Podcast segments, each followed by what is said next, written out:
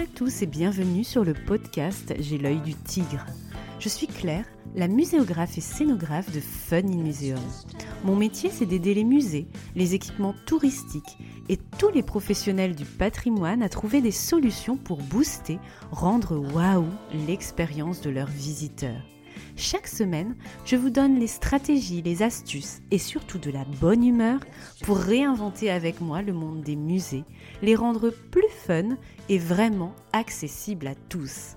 Alors mettez-vous à votre aise, installez-vous confortablement et c'est parti pour l'épisode du jour.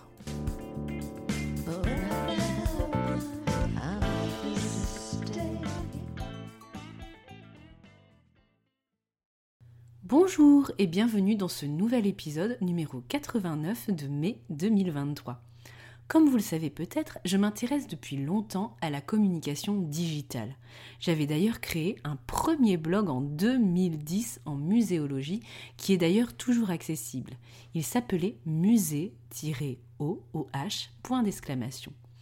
Et j'ai l'œil du tigre, c'est un peu un nouveau chapitre dans cette création de contenu. Dans les années 2010, j'ai même enseigné à l'université sur cette question de site web, de réseaux sociaux, secteur musée, où le métier de community manager émergeait avec Facebook entre autres. Ça ne nous rajeunit pas. C'est d'ailleurs moi qui ai créé avec les étudiants de master muséo-expographie pour Serge Chaumier le blog L'Art de Musée avec la direction éditoriale des premiers articles pendant deux ans. Vous ignorez peut-être cette historique. Bref, la communication digitale m'intrigue, mais je ne m'estime aucunement experte. J'expérimente souvent sans trop me mettre de pression et tergiverser, sinon je ne ferai rien, je pense. Ça a été le cas pour la création de ce podcast et même les publications et les quelques réels que je fais sur Instagram. Le secteur de l'influence est pour moi flou et intrigant.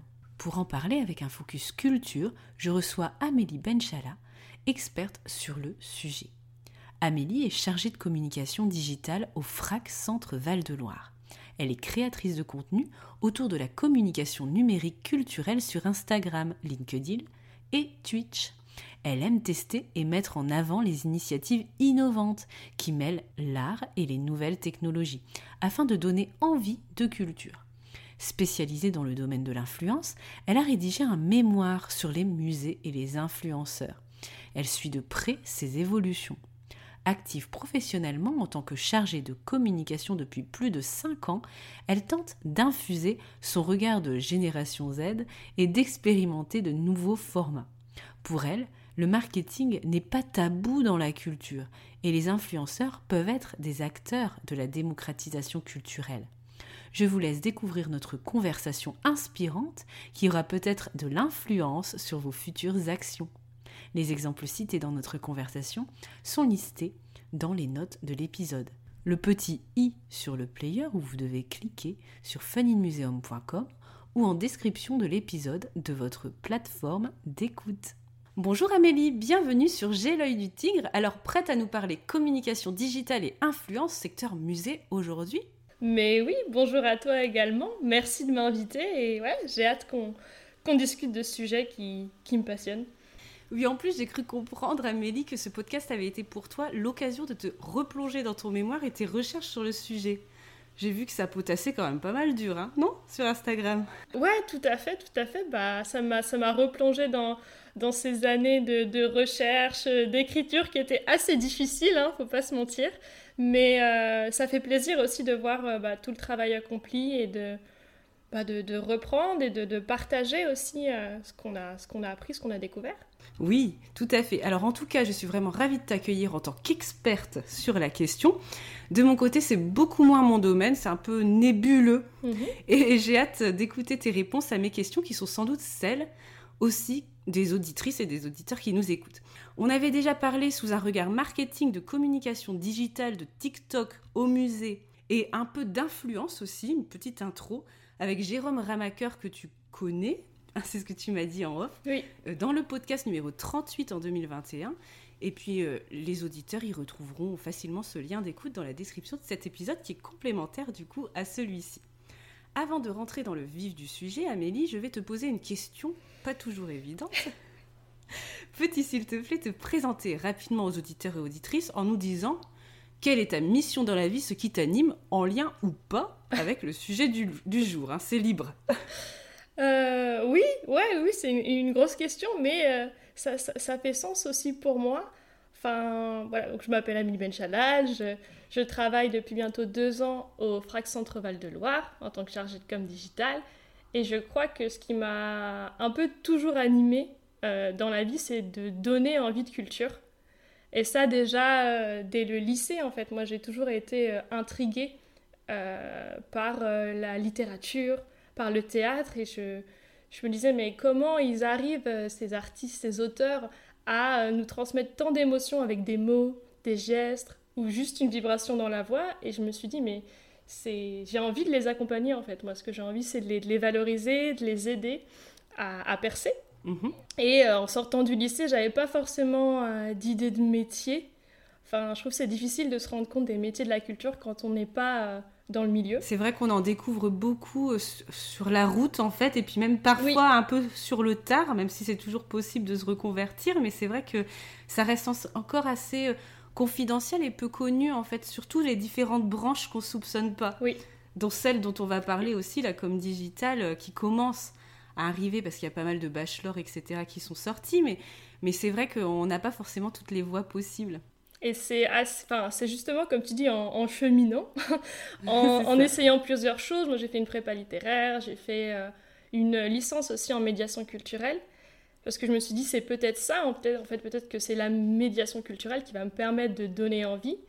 Et c'est euh, en, montant un spectacle de théâtre et en créant mhm. des outils de communication que je me suis rendu compte qu'en fait c'était peut-être plutôt la communication qui me correspondait.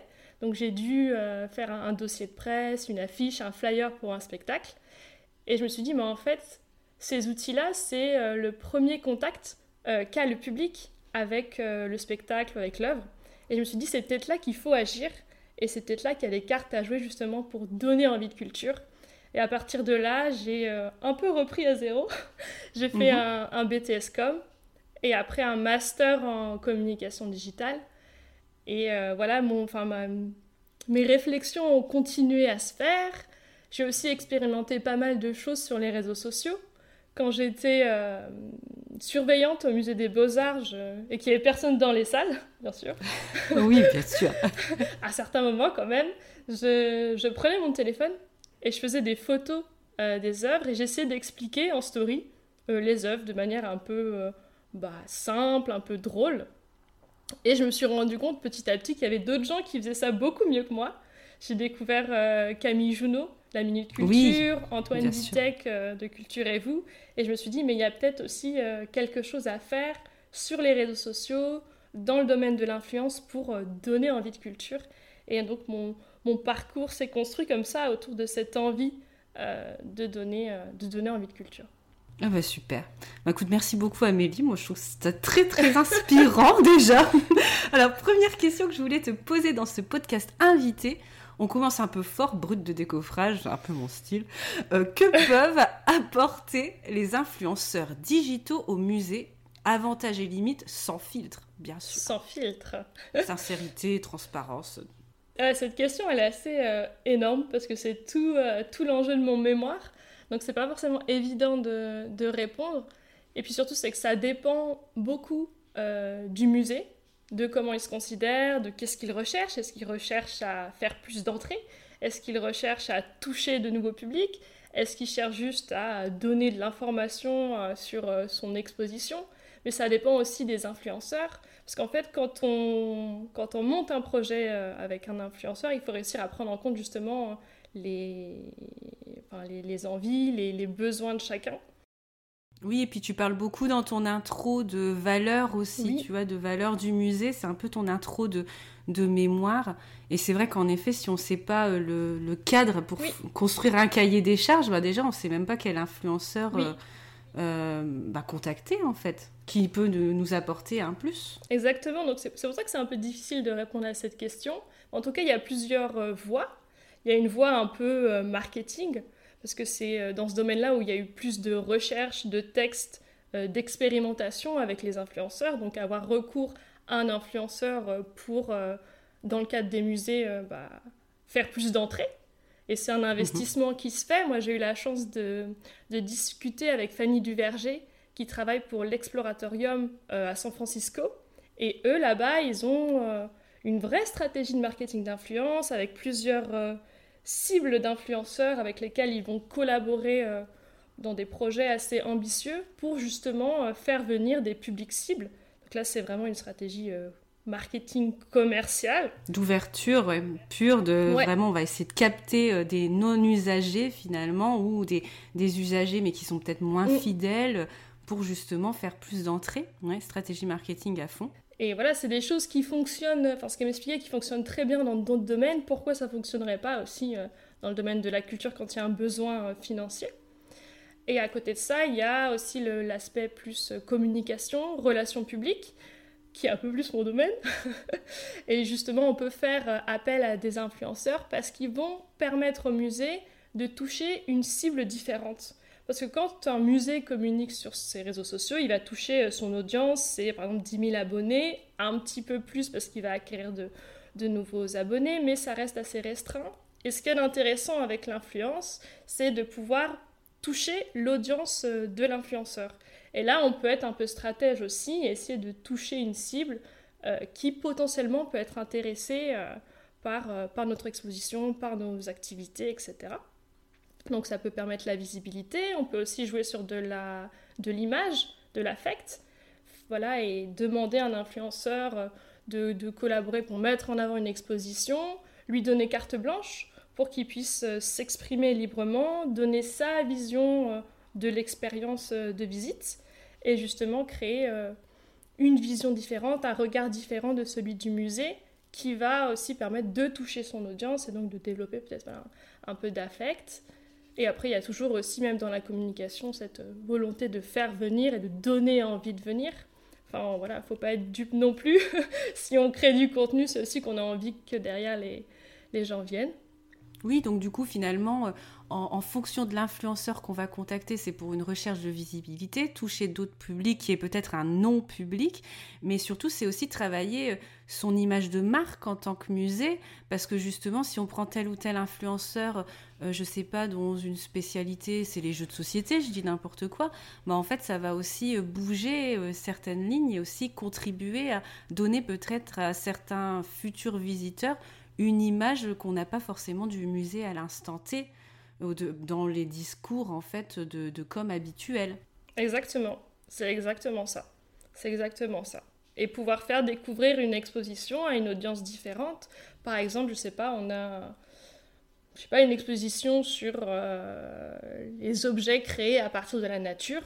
On peut mhm. très bien euh, faire appel à un influenceur euh, DIY qui crée mhm. justement à partir du zéro déchet, j'en sais rien, on peut imaginer beaucoup de choses, et justement aller toucher cette audience qui s'intéresse à la création, pas forcément à l'exposition, mais à la création, et leur pouvoir leur faire découvrir justement notre exposition et les intéresser. Oui, les artistes et puis d'autres inspirations finalement euh, dans, dans, leur pratique de do it yourself. Ok.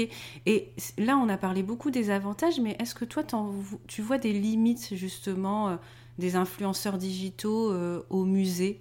Ou peut-être des points de vigilance à avoir?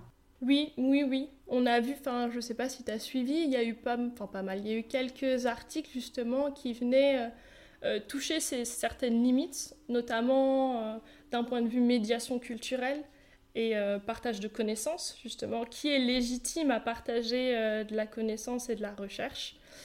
Euh, donc c'est là, là, il y a une petite limite aussi, c'est-à-dire que pareil, on, on, fait appel à un influenceur, mais il faut aussi euh, connaître ses compétences et euh, dans quoi il est bon et pas, forcément, pas lui confier des missions qui ne sont pas les siennes. Voilà. Oui, et du coup, peut-être avoir un regard, on va dire, scientifique, comme quand on fait appel à un rédacteur, en mhm. fait, pour des textes d'expo, d'avoir peut-être un regard euh, de vérification sur euh, les, sources et puis le, discours pour qu'on soit dans la véracité scientifique du coup des contenus. Il y a quand même ce regard-là à avoir. Ça, oui, ça, ça, se fait. Hein. Souvent, on a quand même un droit de regard sur euh, ce qu'ils produisent pour pas qu'il y ait, pour pas qu'il y ait, d'erreur. Après, après c'est toujours la limite aussi, c'est-à-dire que les influenceurs, ils tiennent beaucoup à leur liberté de ton et d'expression. Et une des limites aussi, ça pourrait être de ne pas entraver cette, cette liberté-là, par exemple. D'accord, cette créativité d'expression, du coup. Ok. Est-ce que tu vois d'autres points de vigilance quand on a recours à un, influenceur, euh, si on est un musée ou une autre structure culturelle? De points de vigilance à avoir en tant qu'établissement, tu veux dire? Oui, c'est-à-dire euh, est-ce qu'il y a des choses à faire attention euh, voilà, par rapport à leur rapport éventuel? Parce que c'est vrai que par exemple dans d'autres domaines, il y a quand même des influenceurs qui ont été recadrés par la loi, tu vois, il y a quand même eu pas mal de d'actualité là-dessus. C'est un métier qui est de plus en plus, qui va être de plus en plus contrôlé aussi. Est-ce que les musées sont, sont, touchés par ce genre, ce, dans, de ce domaine de l'influence qui est très général, tout secteur, euh, tout secteur de services et de, de, commerce? Oui, après j'ai du, ouais, du mal à, à, voir comment ça peut impacter dans le, dans, le, dans le domaine de la culture, parce que souvent les dérives dans l'influence, c'est vraiment lié aux, aux arnaques en fait et aux fausses mhm. informations. Donc euh, après, voilà, si on, si on, vérifie scientifiquement, comme tu dis, le, contenu, je pense qu'il n'y a pas de souci. Et euh, des arnaques euh, dans le domaine de la culture, j'ai du mal à voir, mais peut-être, je ne sais pas. tant mieux, tant mieux. Ok, mais c'était vrai, que comme il y a eu pas, mal de presse sur toutes ces dérives et que je sais que le métier d'influenceur commence à être comment dire, euh, il y a des législations qui commencent à encadrer tout ça, il y a des agences d'influenceurs. Voilà, je me, posais la question, mais peut-être qu'on en saura plus avec la deuxième question. Euh, quels sont leurs profils à ces influenceurs Rémunérés ou bénévoles? Grosse question avec l'argent dans la culture. Expert culture ou plutôt autre secteur Lifestyle par exemple Professionnel ou amateur? Voilà, encore une fois, il y a un peu de tout. Et justement, c'est un vrai, euh, enfin pas un vrai enjeu, mais en tout cas, il faut vraiment, si on veut réussir sa collaboration, il faut vraiment s'intéresser à l'influenceur avec qui on veut, on veut collaborer. Mais dans, dans, les profils, on a, on a vraiment de tout, principalement des amateurs quand même, en histoire de l'art, je veux dire. D'accord.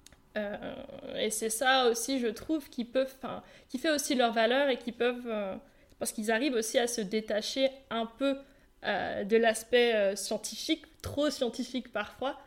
Ils ont ce, voilà, ce, rôle un peu entre deux. Euh, mais pas tous, hein. il y en a aussi qui, sont experts. et souvent, ce qui est assez marrant aussi, c'est qu'ils ne se définissent pas forcément en tant qu'influenceurs, parce que c'est pas toujours leur activité principale. Voilà, je pense à, Camille Junot de la Minute Culture avec qui j'avais pu échanger pour mon mémoire et qui disait que pour elle, Instagram, c'était surtout une vitrine pour montrer euh, aux institutions et aux partenaires potentiels ce qu'elle savait faire, mais c'est pas une fin en soi. C'est-à-dire qu'à côté, elle est autrice euh, dans le, domaine de la culture et c'était voilà, c'est pas forcément une fin en soi. Après, euh, j'avais aussi échangé avec le scribe accroupi. Mm-hmm. Et lui, il fait, euh, il, faisait ses, enfin, il crée des vidéos, mais de manière euh, très désintéressée. Il ne demande rien en échange. Il le fait parce que vraiment, euh, il y prend énormément de plaisir et qu'il aime avoir ce, temps privilégié avec les conservateurs principalement. D'accord. Donc il y a, voilà, il y a vraiment des, des profils très différents, mais ce qui les réunit souvent, c'est qu'ils sont passionnés d'histoire de l'art euh, passionnés de culture, ils aiment découvrir de nouvelles choses. Euh, et ils ont souvent aussi une, une mission. Euh, voilà, Camille Junot, c'est apporter un autre regard sur l'art et la culture un peu décalé et, casser un peu ce, ce mur ou ce, voilà, cette distance qu'on a avec l'histoire de l'art. Oui, puis avec un vocabulaire qui est totalement différent, qu'on retrouve pas forcément dans le secteur musée, qui est beaucoup plus beaucoup plus détaché, humoristique, euh, euh, voilà, des, totalement décalé parfois, euh, très péchu. Carrément. Et ils ont chacun justement leur, leur mission. Enfin, ça part vraiment d'une passion et d'une envie d'avoir un, un, impact, je sais pas, mais en tout cas de, de changer quelque chose. Et ça, c'est vraiment quelque chose qu'on retrouve. Comme, comme on disait aussi, leur, leur liberté de ton et de choix dans les, les, les, sujets qu'ils traitent. Ça aussi, c'est quelque chose de, de, commun. Mais après, sur comment eux, ils se représentent, est-ce qu'ils se représentent comme influenceurs, médiateurs, créateurs de contenu, ça c'est euh, totalement différent. Et la rémunération aussi. Voilà, le scribe à copie qui ne souhaite pas être rémunéré et d'autres qui vont avoir déjà des grilles, par exemple, de, de contenu euh, avec des tarifs euh, très précis. Donc c'est très, très D'accord. Donc avec des grilles tarifaires, euh, finalement, comme on peut le retrouver dans, dans l'influence de d'autres secteurs, euh, notamment euh, l'influence lifestyle ou bricolage, etc. D'accord. Ok, avec des partenariats vraiment rémunérés qui sont affichés. Ok, d'accord. Et en termes de... C'est vrai que les influenceurs, notamment quand on veut toucher le non-public, ben ça va se destiner par exemple à des publics plus ados, moins enfants peut-être, mais euh, est-ce que en termes de tranche d'âge, on a vraiment une diversité ou on est ou pas? Bah, c'était vraiment une de mes questions aussi euh, lors de, mon mémoire. Après, ça remonte à quelques années quand même, mais je pense que les, les audiences, leur audience évolue aussi. Euh, mais en termes d'âge, oui. Enfin, J'avais échangé avec Camille Junot et même Antoine Vitek. Oui, c'est un peu plus jeune euh, que euh, l'audience euh, des, musées. On va en dessous de 25 ans, il y en a quand même. Et c'est surtout ce que me disait Camille Junot, il y a quand même pas mal de personnes qui découvrent aussi et qui se passionnent en fait de, de, de l'art ou de, enfin, de l'architecture, de plein, plein de sujets culturels grâce à, à, ces contenus. Et c'est ça qui pour moi est le, le plus intéressant en fait que ce soit une tranche d'âge ou autre, oui, mais que voilà, qu'il y ait ces, ces, gens qui découvrent et qui apprécient euh, grâce à ce type de contenu, c'est ça qui est vraiment euh, intéressant.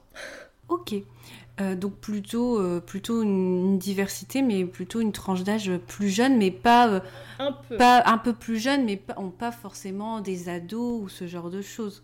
Non. Parce que Je te pose cette question-là parce que moi, ça m'avait marqué. Euh, j'avais, euh, comment dire, l'été dernier, j'étais allée aux Pays-Bas en vacances.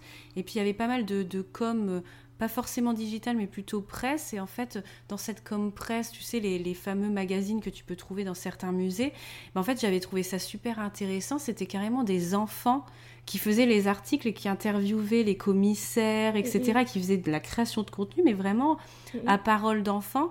Et c'est vrai que moi, je ne suis pas d'influenceur enfant, que ce soit sur YouTube ou ailleurs, mais d'autres le font peut-être. Et je me demandais, comme les, enfants, souvent, ils sont quand même prescripteurs des sorties familiales, etc. Je me demandais si, côté musée... Euh, euh, côté musée culture, il y avait des influences, des baby influenceurs, mais pas pour le nombre d'abonnés, mais mais baby euh, en termes de tranche d'âge. Je me posais cette question-là. Hmm, je sais pas. Après, oui, vu qu'on enfin il y a des limites d'âge aussi sur les réseaux sociaux. Je crois que c'est bah oui, présent bien sûr, c'est réglementé. Mais en tout cas euh, mais enfin je trouve ta question hyper pertinente sur la tranche d'âge pour un établissement en tout cas qui voudrait toucher aussi des, des, des vraiment je sais pas par exemple les 15 15 20 ans. Et c'est vrai que c'est possible mais ça demande une réflexion totalement différente et de ne pas forcément aller vers des influenceurs digitaux mais d'aller vers des influenceurs qui ont une audience euh, très jeune et peut-être qui sont dans un autre domaine. Et c'est là tout, mm. tout l'intérêt pour moi euh, du recours aux influenceurs et toute la difficulté aussi de monter euh, ce type de projet, c'est d'arriver justement à trouver l'influenceur qui va avoir cette audience-là et qui est aussi potentiellement intéressé pour collaborer sur des sujets culturels. Oui, parce que c'est vrai que souvent tu as des influences, euh, par exemple des, mamans en fait qui ont des enfants, qui font des loisirs, etc. Et on voit souvent euh, leurs enfants qui, qui contribuent aussi à la création de contenu. Euh, j'en vois parfois, c'est Lille by Matt, il me semble, Lille mhm. by Might, qui, qui par exemple, entraîne son fils parfois à Nausicaa ou ailleurs. Donc il y a un contenu plutôt culture, musée, mm, mm. Euh, qui est introduit dans un compte plutôt lifestyle où on peut autant euh, découvrir un mm. restaurant, euh, une marque de vêtements ou du coup une sortie en famille. Et je me, mais j'ai pas l'impression que c'est souvent le cas dans les contenus de, de musées en fait d'avoir des mamans. du, du, secteur lifestyle qui peuvent être ambassadrices de certaines sorties. J'ai pas cette Je sais qu'il y, a une personne aussi en, près, de la Loire qui fait ça, mais j'ai pas l'impression que ce soit mm. les, les, influenceurs euh, les plus courants. On est plutôt sur des influenceurs euh, publics plus adultes, j'ai l'impression, même s'ils sont plus jeunes que l'audience. Euh, mm, mais j'ai plus l'impression qu'on se dirige vers plutôt des, des solos et puis adultes. Oui, bah, je suis totalement d'accord avec toi. Tu vois, moi, je peux pas te donner de nom euh, d'influenceuse, justement, famille, lifestyle, euh, qui a collaboré avec un musée. Je, je connais pas. Après, ça existe peut-être, c'est juste que j'en ai pas eu écho. Mais après, là-dessus, moi, je suis totalement euh, d'accord avec toi. Et c'est ce que j'essayais aussi de diriger un peu dans mon mémoire, d'amener justement les, conseiller les musées justement d'aller euh, vers des influenceurs plus lifestyle, des influenceurs autres que le domaine culture, parce que c'est là où ça devient intéressant dans ces, et que ça rejoint aussi les missions de euh, bah, développement des publics, toucher euh, d'autres publics. et ouais, moi je pense qu'il y aurait des, des, des, grandes, enfin des choses intéressantes à faire, à faire dans, dans ce domaine-là. Et en plus, si on met aussi des notions de local, mm-hmm.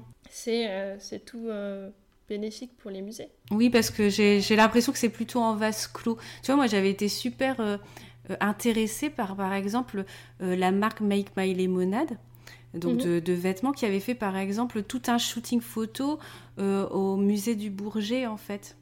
Et, du coup il y avait eu des contenus musée du Bourget par l'intermédiaire parce qu'en fait ils avaient utilisé en fait les endroits du musée pour faire des photos pour une collection un peu rétro euh, avec des, on avait l'impression de, prendre l'avion, etc., un peu dans les années 50-60. Euh, euh, et, et, du coup, tu vois, ça, je trouvais ça intéressant parce que du coup, c'était juste parce que c'était un shooting à cet endroit culturel, mais j'ai pas forcément vu que ce, il y avait pas, c'était pas en fait le musée qui avait qui avait contacté la marque, c'était plutôt la marque qui avait choisi ce lieu-là pour un shooting parce que c'était en lien avec l'histoire que la personne voulait raconter.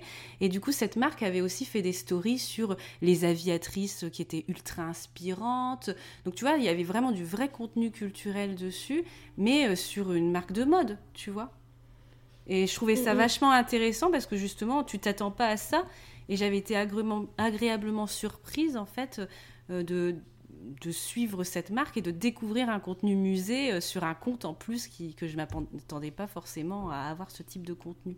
Et c'est vrai qu'on en parlait un peu en off que euh, euh, le secteur musée et culture est, parfois un peu en vase clos.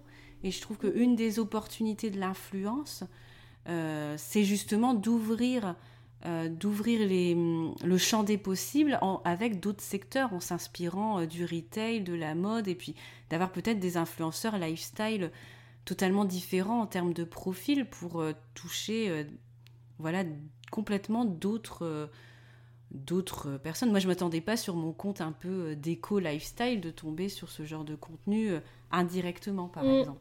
c'est super intéressant comme, comme exemple. Je n'en avais pas du tout entendu parler. Et c'est vrai que d'un côté, je trouve ça rassurant. Ça veut dire qu'aussi les marques arrivent très bien à faire du contenu euh, avec un aspect euh, culturel euh, pertinent. Donc pourquoi est-ce que les musées ont, peur, parce que je pense que c'est une peur, ou en tout cas craignent de collaborer avec des influenceurs lifestyle, des marques, alors qu'ils arrivent très bien à le faire. Je pense que la crainte, elle est justement que ce soit quelque chose de trop superficiel.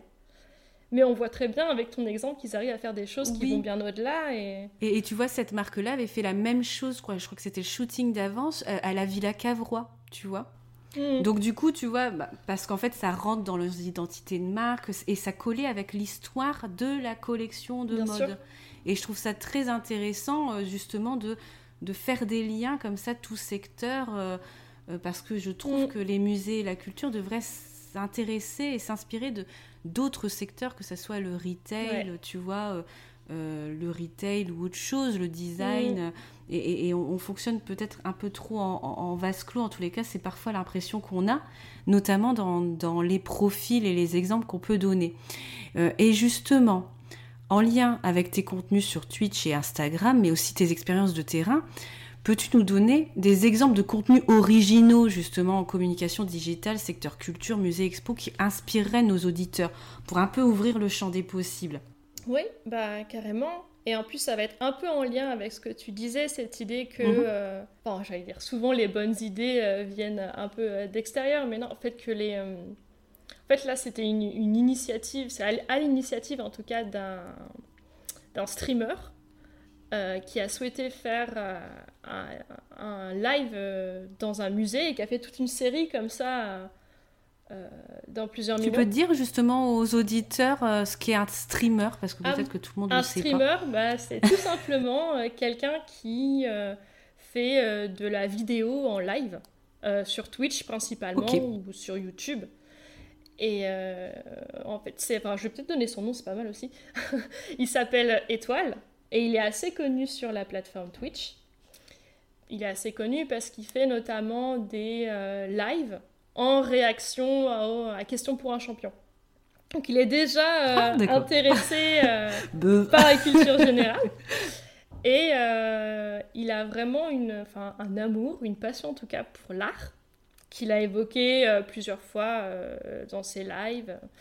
Et il avait eu très envie de faire un, un live en direct dans un musée. Et il a créé justement un format que je trouve hyper intéressant euh, qu'il a répété plusieurs fois. En fait, il est allé au euh, musée d'art moderne de Paris en premier, si je dis pas de bêtises. Et il a invité un autre streamer euh, qui s'appelle Ponce, qui lui est plus dans le domaine des jeux vidéo, un peu culture aussi, mais plus jeux vidéo. Et donc c'était un format avec trois personnes. Il y avait donc Étoile, Ponce, et euh, un guide conférencier, euh, je crois qu'il venait du, en lien avec euh, les Beaux-Arts, enfin l'entreprise Beaux-Arts. et donc ça faisait une visite justement en direct à trois voix, avec justement des discours très différents, un discours expert du guide conférencier, et à côté un discours très, très relâché, très simple, comme en fait on pourrait tous l'avoir dans un musée. Et ça permettait à la fois de, d'avoir des, connaissances sur les œuvres, mais tout en ayant aussi toutes les remarques et les questions qu'on peut tous se poser euh, quand on est face à certaines œuvres ou dans un musée. Et j'ai trouvé le concept euh, hyper intéressant de croiser justement ce discours parce que chacun peut s'y reconnaître. Et c'est des lives qui ont euh, très bien marché. J'ai plus les chiffres là devant moi, mais je les avais extirpés euh, sur mon compte Instagram, vous pouvez les retrouver. Et c'est des qui ont super bien marché. Et dans le chat, il y avait euh, beaucoup de réactions, à la fois des gens qui reconnaissaient des œuvres, des gens qui, qui, rigolaient et qui apprenaient des choses.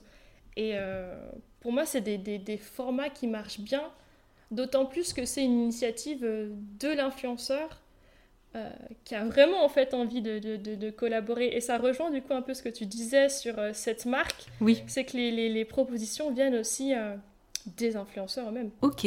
Et là, c'est vrai que quand on parle influence, moi j'ai plutôt, dans le secteur musée, j'ai plutôt bizarrement en tête des musées d'art.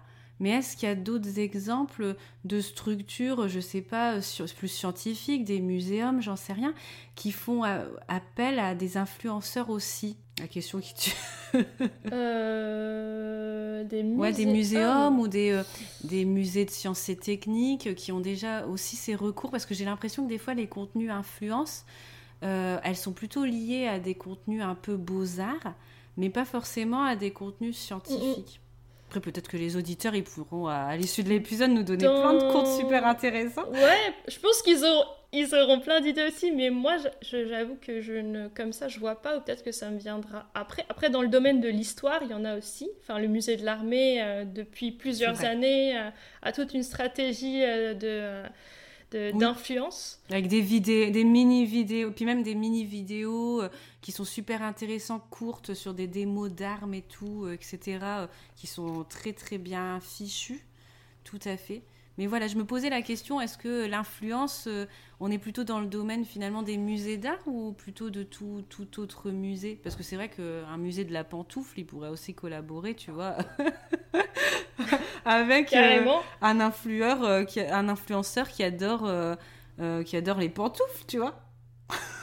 Ou le thé, tu vois, le thé, tu vois, tout ce que tu peux trouver, les arts décoratifs, là on est un peu dans le domaine de l'art, mais mais tout ce qui est musée d'artisanat, pourquoi pas travailler avec des influenceurs du do-it-yourself ou des créatrices de bijoux, tu vois euh, et, mm, mm. j'ai l'impression d'avoir peu d'exemples en fait, en tous les cas, moi sur mon feed Instagram, bêtement, tu vois, quand je vois de l'influence, je vois des musées d'art, mais je vois pas forcément de l'influence dans d'autres types de mm, musées que je suis. Mais c'est peut-être. Euh, ouais, moi pareil, mais peut-être que. Enfin, parce que c'est peut-être des sujets aussi que, enfin, auxquels je m'intéresse. Peut-être. je ne sais pas, mais en tout cas, les influenceurs dans ce domaine, ils existent dans le domaine des sciences. Euh, il y en a beaucoup. Et il y a eu des choses, je pense, sur euh, YouTube, mais euh, j'ai pas la connaissance euh, pour en parler. Et après aussi, ça rejoint un peu ta question sur les freins, dont on n'a pas parlé. Mais un des freins principaux aussi à l'influence pour les musées, c'est que ça prend du temps. Ça prend du temps de créer des, des projets ambitieux et de qualité. Parce que inviter des influenceurs à un vernissage, c'est pas très long. Ça ne demande pas beaucoup de temps pas beaucoup de, ressources, que ce soit humaines ou financières, mais dès qu'on est dans des projets euh, qualitatifs plus gros, ça demande euh, très rapidement bah, du, budget pour rémunérer l'influenceur, euh, pour l'accueillir, pour avoir tout ce qu'il faut aussi pour créer cet événement. Ça demande beaucoup, beaucoup, beaucoup de temps entre sélectionner, aboutir à la démarche et de compétences aussi. Oui, et du coup, peut-être qu'il y a plus ou moins des profils de musées et de structures qui sont peut-être plus taillés. Oui. Euh, taillés pour, pour, pour ça justement. Et, et ça faisait pas partie forcément des questions qu'on avait préparées ensemble, mais je te la pose quand même. Est-ce que tu aurais des, des, tips un peu concrets justement euh, à ceux qui nous écoutent et qui travaillent dans la com de musées ou de structures culturelles, s'ils veulent avoir recours à un influenceur, euh, même si ça entre guillemets, ça peut prendre du temps à certains mm. moments, pour, notamment pour, quand on est sur de la création de contenu. Est-ce qu'il y a différents niveaux euh, possibles pour euh, essayer de faire appel à des influenceurs? Donc là, tu parlais d'invitation à des vernissages. Est-ce que euh, la deuxième étape, c'est quoi? La création d'une vidéo? Est-ce que tu as des petits tips à donner aux pros? Oui, bah, il y a plein de, plein de niveaux. Euh, de collaboration avec les influenceurs. Je les ai d'ailleurs détaillés pas mal dans mon mémoire. Ah d'accord. Mais le niveau, le niveau 1, euh, c'est vraiment ça, c'est l'invitation euh, à un événement, soit un vernissage ou un événement, je sais pas, un concert, j'en sais rien. Après, il y a la création de contenu. Mhm. Ça peut être, voilà, entre guillemets commandé, mais c'est pas, pas trop le terme, Du simple post au réel, à la story. Voilà au live après avec la personne si ça peut être pertinent. Ok, il y a tout un degré euh, possible. La création de la création de contenu et après il y a là vraiment la collaboration au sens où on va créer quelque chose euh, avec l'influenceur, quelque chose d'unique et on va se mettre autour de la table pour réfléchir à un, événement ou à un projet euh, autour de lui ou d'elle. Après ça peut être aussi du, du contenu mais de manière plus plus régulière, mhm. d'avoir un partenariat. Oui, une vraie collaboration. Ouais, d'accord, ok. Oui, donc du coup, quelle que soit la structure, même si on est tout seul à gérer la com et qu'on a plein de choses à faire, rédiger les, les communiqués de presse, etc., mm, c'est mm. quand même possible, ne serait-ce pour les mettre dans la, dans la dans le listing d'invitation, après peut-être un poste, euh, un réel, mm, voilà, c'est quand même possible euh, qu'on ait du budget ou pas, et puis en, ça, oriente le cahier des charges et la cible de l'influenceur du coup. Et puis, euh, oui, il y a quand même des niveaux, on peut quand même se lancer, même si on n'est pas euh, Pompidou ou, le Louvre, quoi. Ok. Donc, pas de pensée limitante. C'est possible.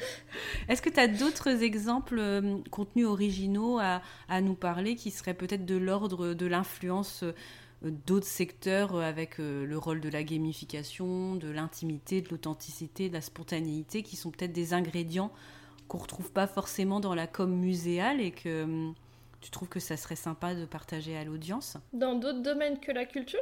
Non, dans la culture, dans la com digitale de notre secteur. Mm-hmm. Quelque chose de... Hum, hum, est-ce que, par exemple, est-ce que souvent il y a des concours d'organiser? Est-ce qu'il y a des, des lives qui t'ont, hormis cette euh, visite en, live dont tu nous as parlé, est-ce qu'il y a des lives réguliers avec des influenceurs? Est-ce que tu as d'autres exemples à nous partager?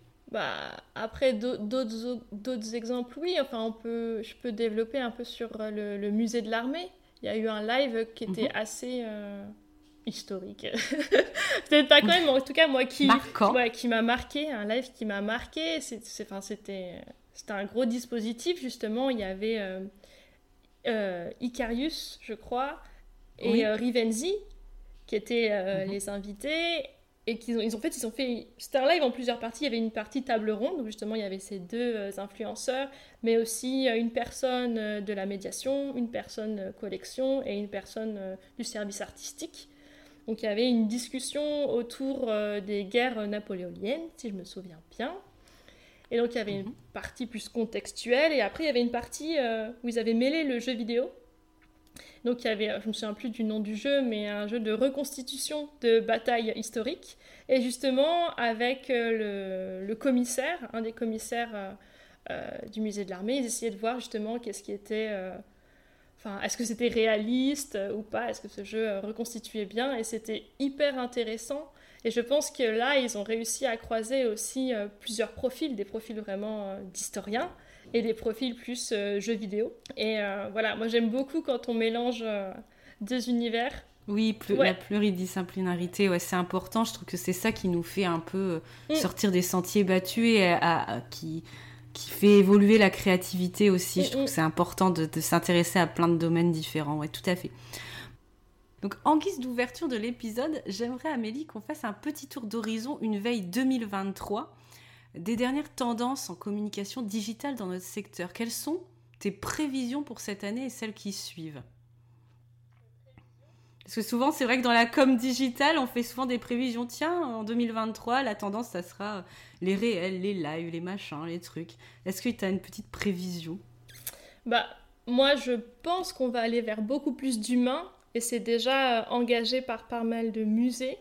Et de remettre en avant euh, bah, les professionnels qui travaillent dans les musées qu'on connaît très peu. En leur, euh, en leur, donnant la parole. Enfin, nous, c'est quelque chose qu'on essaie vraiment de, faire au FRAC et je vois que ça se fait de plus en plus. Et euh, j'espère aussi qu'on va aller vers euh, moins de contenu et des contenus de meilleure qualité. Travailler euh, interservice aussi. Parce que en tant que community manager, pardon, on n'est pas forcément tous des experts de la médiation ou de la création de contenu avec voilà, un aspect scientifique et précis. Et j'espère vraiment qu'on arrivera vers de la création de contenu euh, plus poussée, plus de qualité. Et je vois que ça se fait aussi dans d'autres établissements. Donc euh, voilà un peu de mes prévisions et plus de fun aussi. ouais, plus de, fun, de, gamification, quelque chose de... Ouais, ouais, ouais, ouais d'être plus dans la discussion aussi ah avec ce public digital. Euh, on oublie souvent, mais dans le réseau social, il y a social. Donc, qu'on trouve aussi les moyens et le temps d'échanger et de, créer des dispositifs justement digitaux pour échanger euh, avec ce public. Oui, parce que c'est vrai que, euh, par exemple, quand on contacte nous, euh, si par exemple il y a un podcast intéressant qui est en lien avec un musée qui a développé telle expo, etc., nous, on va, on va contacter en tant que public un, euh, un, un, community manager pour valoriser ce contenu.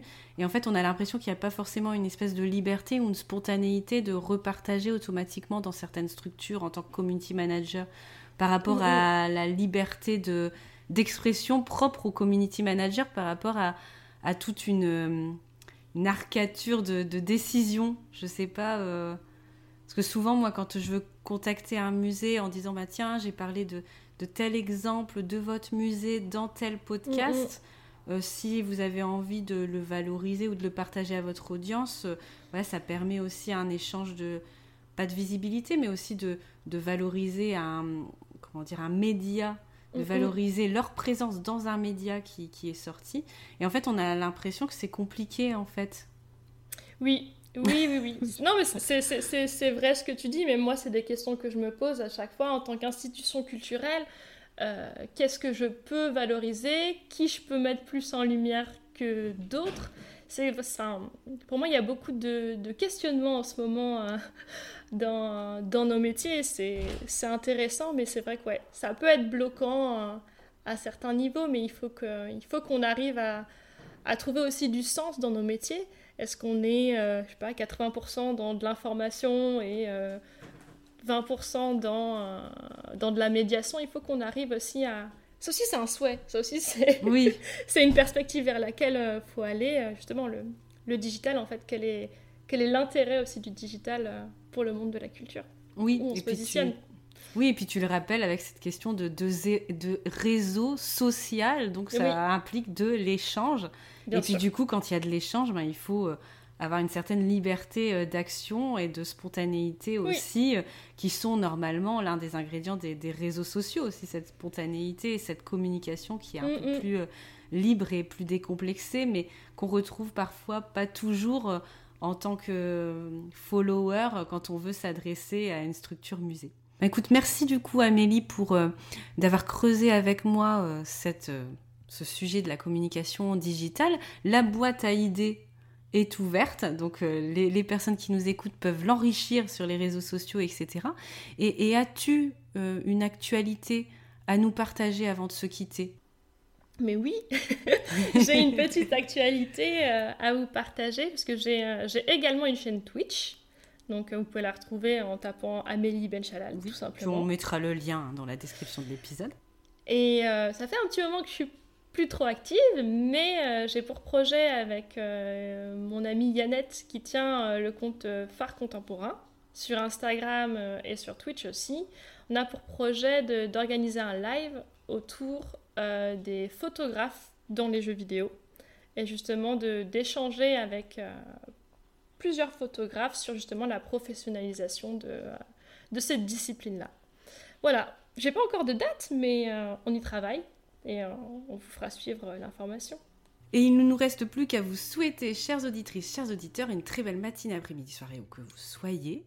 Communiquez, partagez du contenu, créez-en si le cœur vous en dit, avec ces trois niveaux possibles dont on a parlé. Et n'oubliez pas que chacun d'entre nous influence et inspire ceux qui nous entourent.